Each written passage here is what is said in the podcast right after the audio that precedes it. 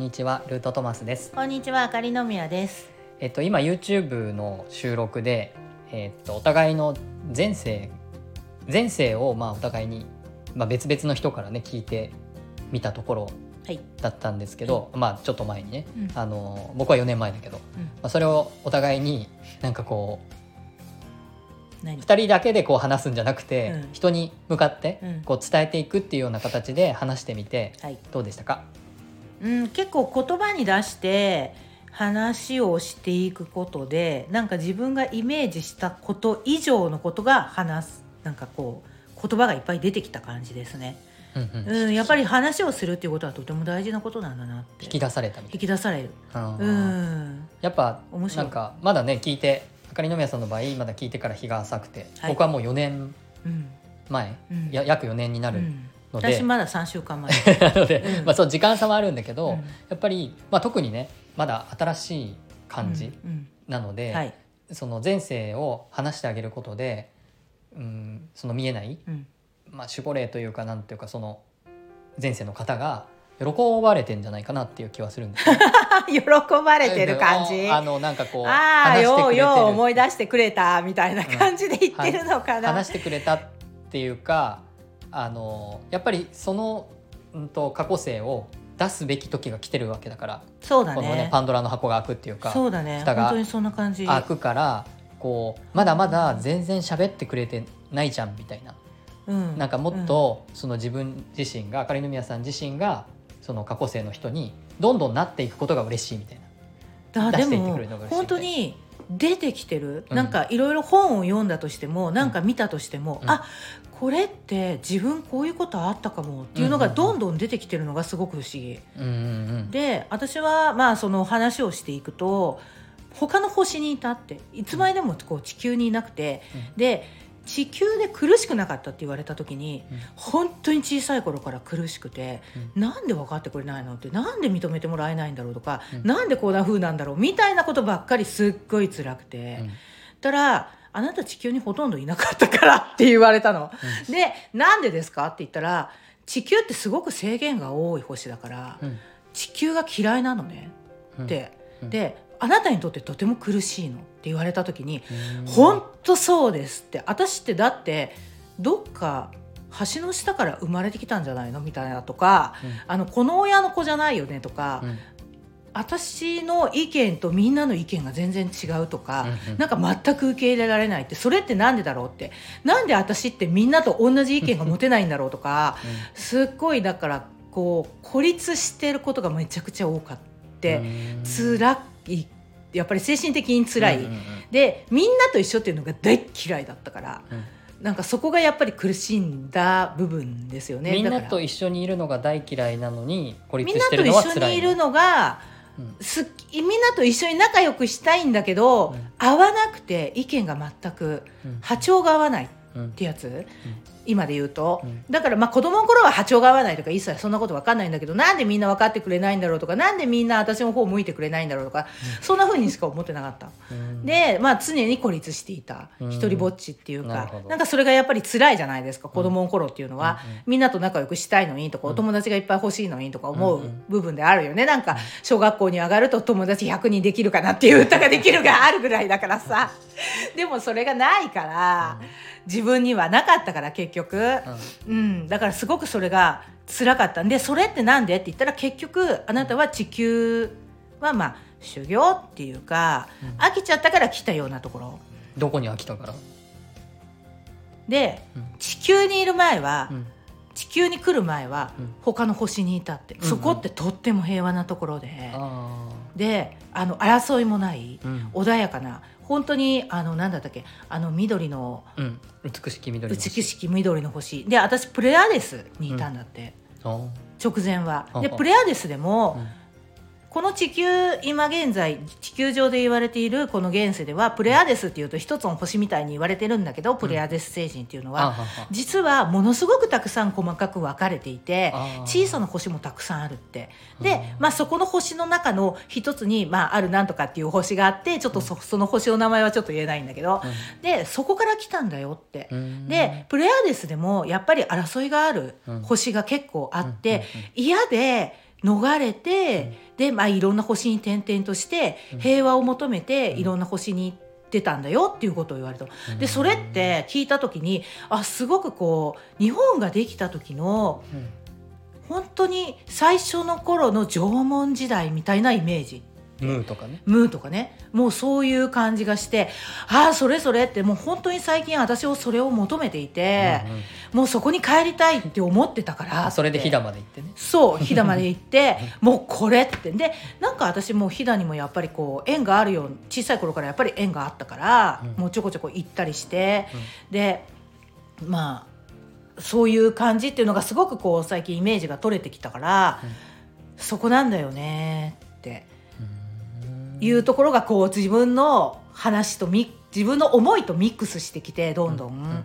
こう合わさってきて、うん。なんかすごく楽しかった。なるほど、まあ、制限が多い星ってなんかそれもうちょっと細かく聞いてない？制限が多い、にうん。あのこの地球っていうのは、うん。決まり事があったりとか制限があったりとか争い事ってたくさんありじゃないですか。その制限って中身は何？具体的に、まあ決まり事が多い。決まり事？うん、もうあれをしろこれをしろこうでないといけないあそういうあの社会的なルール？社会的なルール、うん。なんかその生命の木の話をするときうに、ん。マルクトっていうのがうん。10番で地球なんだけど、うん。地球には制限が多いんですっていう話をするんですよ。はあ。なんでかっていうと肉体があるからあー。肉体があるからね自由にどこにでも行けないじゃんいけない。で思ったことを現象化させられもしないじゃん、うん。で、えっと、時間というものがあるじゃん、うん。だから寿命が来たらなくなっちゃうでしょ、うん。肉体滅ぶでしょ、うん。で赤ちゃんの時にはまあね、人間だから、うん。まあ、動けなかったりとか、うん。自分で何かできなかったりっていう制限がかかるじゃん、うん。で自由になって大人になって、うん。まあ、その後でも時間は止められないから、うん。いや赤ちゃんのまんまがいいから赤ちゃんっていう自由がないじゃん、うん。これが制限っていう、うん。自分の思い通りに全くならあなあ確かに。いでしかも空間も肉体があるから新幹線とか電車とか飛行機に乗れば移動できるけど、うん。じゃあ徒歩でって言われたら全然移動できない、うん。行きたいところにも全然行けない、飛べないね。限界がある、うん。でも肉体がなければ瞬時にどこでも行行ける。行けるっていう。そういう意味で生命の木の話の中では地球は制限が多いんですねいう。だからその社会的ルールだけじゃなくて物理的な現実問題として時間と空間っていう制限がある。うん。肉体があるからねって。うん。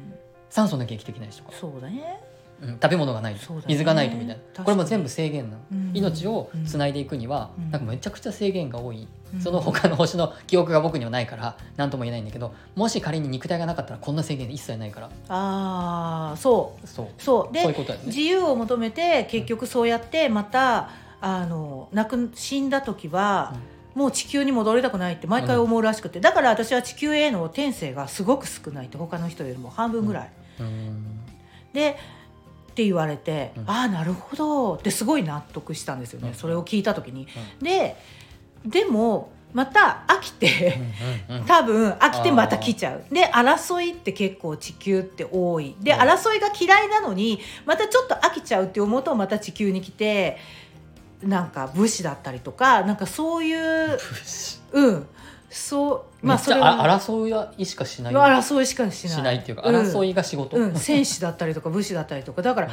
えーなんかそういうのもすごくなんかこう印象があるみたいな。あえて武士になるんだ。武士だったりとかそういうのに生まれて変わってくるっていうのがすっごいわかる。自分の中で。なんかほとんど男だったっていうのもめちゃくちゃ納得。なるほど、うん、でまたそれが嫌でもうこんな苦しいのは嫌だって言ってまた戻ってっちゃう。またそういう平和な星に行くんだって、じゃあ武士をやっておいて平和の星に。そうまた平和な星えでもに行それはってそんな自由に行けるんだ。行けるみたい。すごい。だからそれだけの思いがものすごい強いみたいね。その時に、あうん、だからもうこれで終わりって。ていうのに終わりって。ていうバのにサって。また飽きてまた来るんだ。でうん。繰り返す。うん。でえーって思った時になんか六道輪廻みたいなこと言ってなかった？だからその六道輪廻、まあ、六六輪廻転生っていうのは、えっと、仏教ではあの6つの回があるんだけども、その一番上の天界うん。っていうのはあのえまさにこの今言ってた平和で争いがなくて、うん。えー縄文時代のような、うん。エデンの園のような、うん。まあ、そういう平和なところで、要は平和っていうことは何にもない。何もない。今日も明日も一緒。そう。何も起きない。そう。新しいこともない。もちろん楽しいこととか、うんうんそのやってみたいなって思うことを実現するっていうことに何の支障もないからない。それが全部できてしまうっていう時に、自分がやりたいことを全部やり尽くしてしまったっていう状況にもなりうる。うん。で時間も寿命もすごい長いから、うん。結構長いこといられるんだけれども、うん。それが飽きてしまうと、うん。その飽きたっていう周波数がすごい低いのね今飽きてしまうって言っうんたその飽きてしまうっていう周波数は実はその六道の天界の周波数。まあ天界っていうのたあの階層がたくさんあるから、あの同じじゃないんだけど天界の中でもその飽きてしまうっていう周波数は低いからその瞬間に周波数がずれて、えっと、下の方の階に落ちてしまう。人間界とか。へー。もしかしたらもっと下に。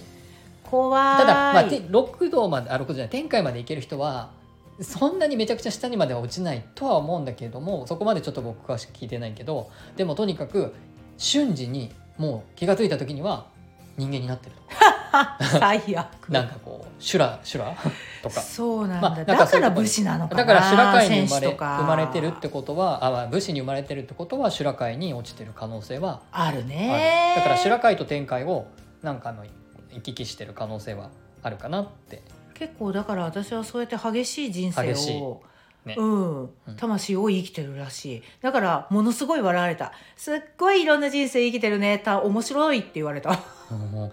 天界が上で六道の中ではで人間界修羅界って楽器畜生地獄ってなっていくので、うん。まあだから人間界飛び越えてうん。修羅界まで落ちてる そういう可能性、まあ、その修羅界の位置を人間界と修羅界とどっちがこう上なのかっていうのはまあ難しいなんうん。かいろいろ考え方あるみたいだけど、うん。うん。